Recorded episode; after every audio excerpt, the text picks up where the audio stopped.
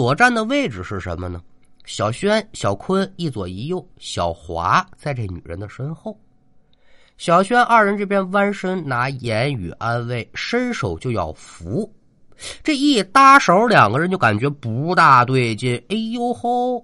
这女人身上怎么这么凉啊？这可是没想到啊！赶等着两个人把这女人扶到一半的时候，来了这么一股山风，呼，可就把女人这头发给吹起来了，后面这脸也就露出来了呗。拿眼朝女人这脸上一瞧，您再看小轩这两个人脸上惊恐之色顿现，口中是嗷嗷的两声尖叫，紧跟着这俩人是撒丫子就跑啊！小华因为站在女人的身后，他也不知发生了什么。正在纳闷之际，就见眼前这女人把身子慢慢转过来了。小华定睛仔细观瞧，也是嗷嗷一嗓子，扭脸就朝小轩两个人逃跑的方向追。等等我！您说这这这女人长什么样啊？把这仨人吓成这副模样，可了不得。眼前这女人呐，她没五官。就一张发白渗人的脸皮，您别说是三姑娘啊，您就是说换成朱世界怎么样？大老爷们儿啊，站起来一米八十多大个子，瞧见这一幕，吓得也照样是一蹦。放下这个女人不提，咱就单说小轩三个人，沿着这股山道往下走，连停都没停，一溜烟的就回学校了。害怕是一个原因，更多的是因为小轩他们在下山的过程当中，就感觉有人在后面追他们，而且比在山上的那种感觉要强烈的多得多。回到了宿舍之后，三个人可也就虚脱了，也没工夫再琢磨这么点事儿了。一个个咱躺床上先钻被窝吧，也搭着是累了，全睡着了。一夜无书，转天过来。三个人再次回忆昨晚的经历，心里还是噔噔直跳啊！静下心来再一想，昨天的黑衣女子多半不能是个活人，那她不是活人，可就是女鬼了呗。女山民所嘱咐的话，应该也就是她。但甭管是与不是，这山是他们第一次爬，同样也是最后一次爬了。美景我也没瞧着，还差点把我们几个吓半死。又过这么一天，这天午休过后，准备上课走的时候就发现上铺的小华侧身依旧跟那睡，叫了几声也没应醒。昨天晚上呢，听小华提了这么一嘴，说这生理期到了，所以一见此情此景呢，小轩可也没继续叫，就有心呢让这小华在宿舍多休息嘛。下午这课他帮忙打个卡、签个到也就罢了。心中打定了主意，小轩跟小坤可就离开了宿舍，并且为了防止有同学打扰到小华呢，临走之前他还特意把这门从外面给锁上了。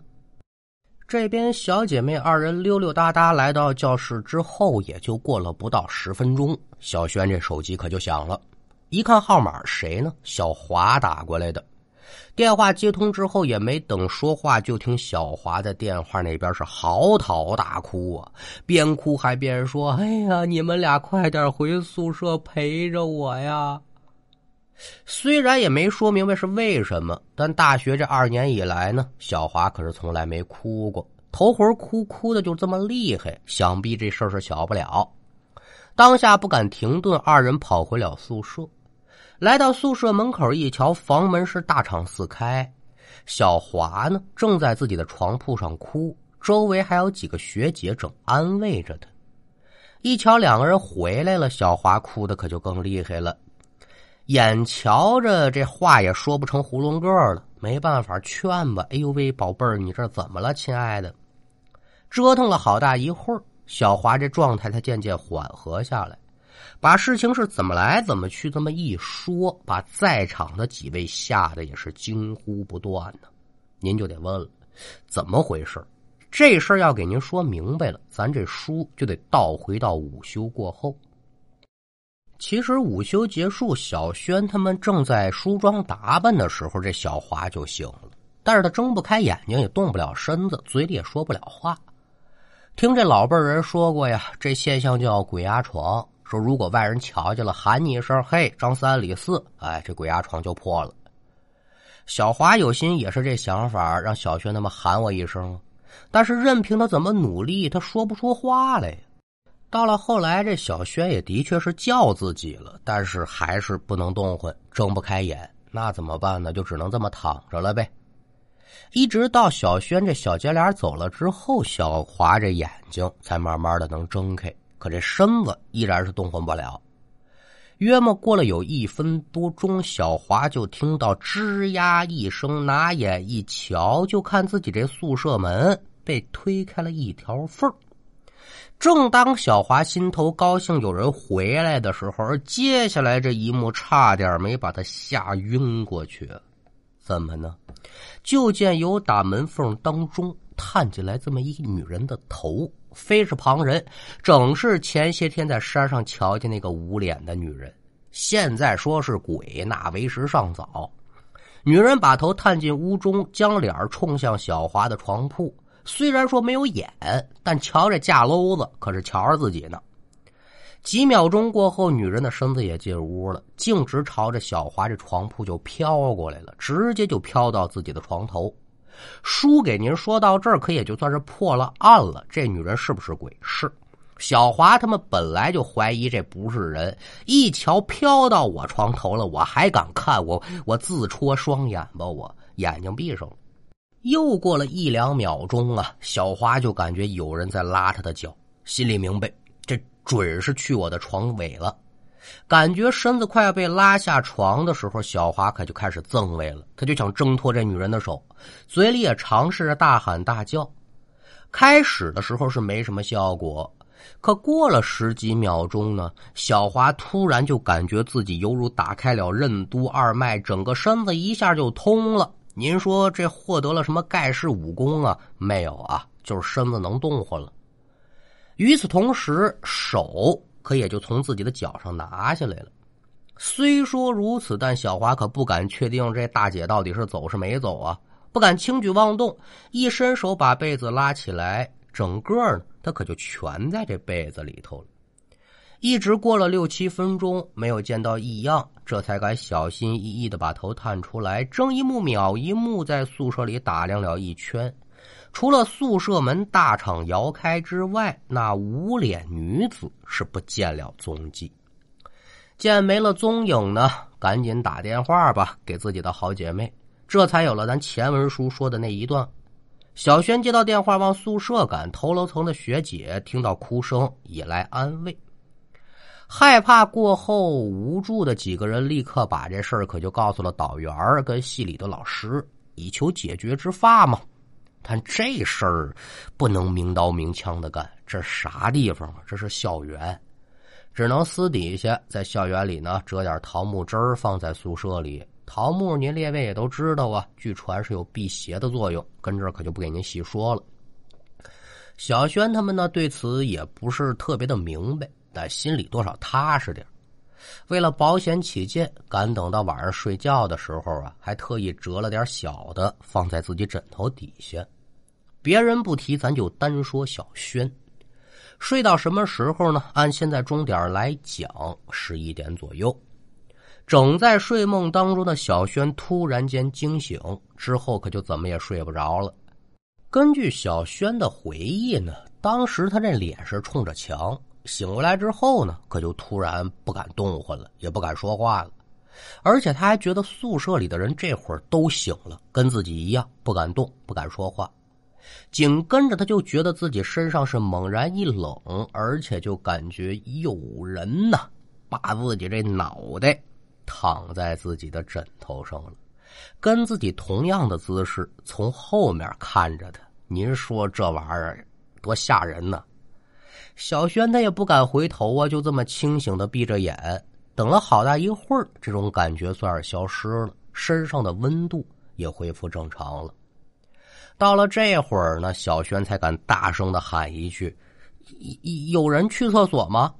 干嘛呀？吓出尿来了！没想到啊，小轩这话一出，竟然惹得宿舍所有人统一的回应：“去。”虽然现在熄灯了，但台灯还是有的呀。几个人相继把自己这充电小台灯打开，这么一聊，竟然真如小轩感觉的一般。刚才这些室友都出现了跟自己同样的感觉。那害怕归害怕，这厕所终归还得是去的吧？这生理反应你不由得人做主啊。好在说人多，恐怖的气氛呢能减轻这么一点几个人抱团来到宿舍门口，走在前面的两名室友刚把这门推开，走进去没两步，口声尖叫，嗷嗷一声，可就逃回了宿舍。屋中几人虽然没瞧见什么情况，但见此情此景，也吓得是纷纷叫唤了起来。他们这么一闹，很快就把宿管和楼里的同学都吵醒了，来到了小轩他们的宿舍，一询问什么事啊？待众人稳定下来之后，那两名室友才道出了实情。原来啊，就在他们走出宿舍之后没多长时间呢，他们就发现小轩他们说那个无脸女鬼正在走廊上来回的走柳呢。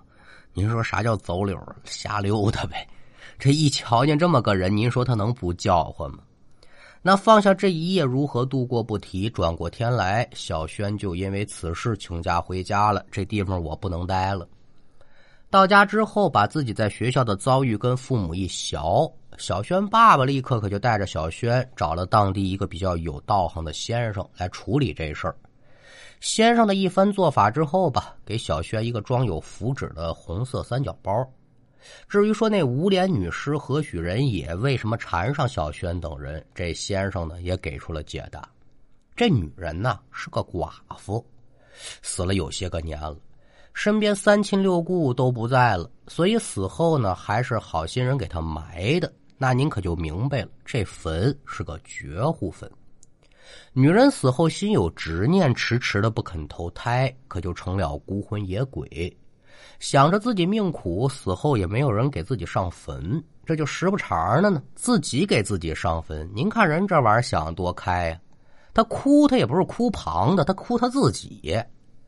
女人死后这些年也做过不少的妖啊，但山里的村民呢，平时为了防着山里的精怪鬼魅，家里头身上啊都准备了这个辟邪的法器。这女鬼呢也没对村民造成啥实质性的伤害。好巧不巧的赶上小轩他们三个人打那儿走，身上没个辟邪的法器，所以呢，这女鬼可就跟着他们回学校了。先生把其中原委讲明白，又嘱咐小轩一定要佩戴这个三角符包啊。那这事儿可也就算是告一段落了。而自打有了这护身符，小轩打那之后还真就没遇见过这无脸女鬼。他是没事了，但之后这一段时间，同宿舍的几个舍友可都相继还能瞧见这大姐。遭遇各不相同，但结果一样，都是吓得不轻。直到最后呢，几个人跟校方提出来，这地方我们不住了，我们要换宿舍，这才没有再遇到那个无脸女鬼。但那间宿舍在之后的几年一直传出无脸女鬼现身的事件。也因为如此呢，有关无脸女鬼的一系列故事，可也就在学校里面广为的流传了起来。好了，今天的故事就给您讲完了，感谢您的收听。